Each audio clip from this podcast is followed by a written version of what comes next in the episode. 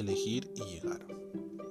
Se trata de dar con el camino que conduzca desde la palabra salida en el ángulo inferior izquierdo hasta la llegada en el rincón superior derecho. Hay que seguir la dirección que marcan las flechas hasta encontrar otra. Si la flecha es doble, entonces hay que elegir entre una y otra dirección. Y ahí está el problema. Creo un juego con lo indicado. Círculos viciosos. En este libro no hay ningún error, salvo este, editor. Decimos que algo es una paradoja cuando lo que se expresa se contradice consigo mismo. Uno de los primeros ejemplos de paradoja y probablemente uno de los mejores quedó documentado por Euclides, un filósofo griego que vivió en el siglo VI a.C. En la paradoja en cuestión, Epiménides, un cretense, dice que todos los cretenses son mentirosos.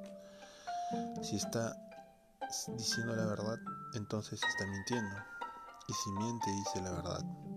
De modo que la pregunta es, ¿el tal Epiménides es un hombre que dice la verdad o es un mentiroso?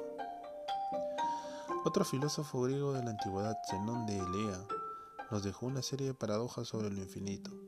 El mejor de sus ejemplos es el de la carrera o la paradoja de la bisección.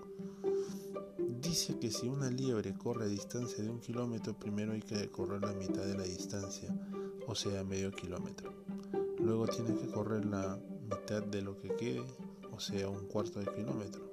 Después deberá correr la mitad del resto, o sea, un octavo de kilómetro. Y así ad infinitum. La liebre tiene que correr una infinita serie de distancias finitas, puesto que una serie infinita por definición nunca puede terminar, entonces la liebre jamás llegará al final del kilómetro. Lo que dice Platón o lo que Platón dirá es falso.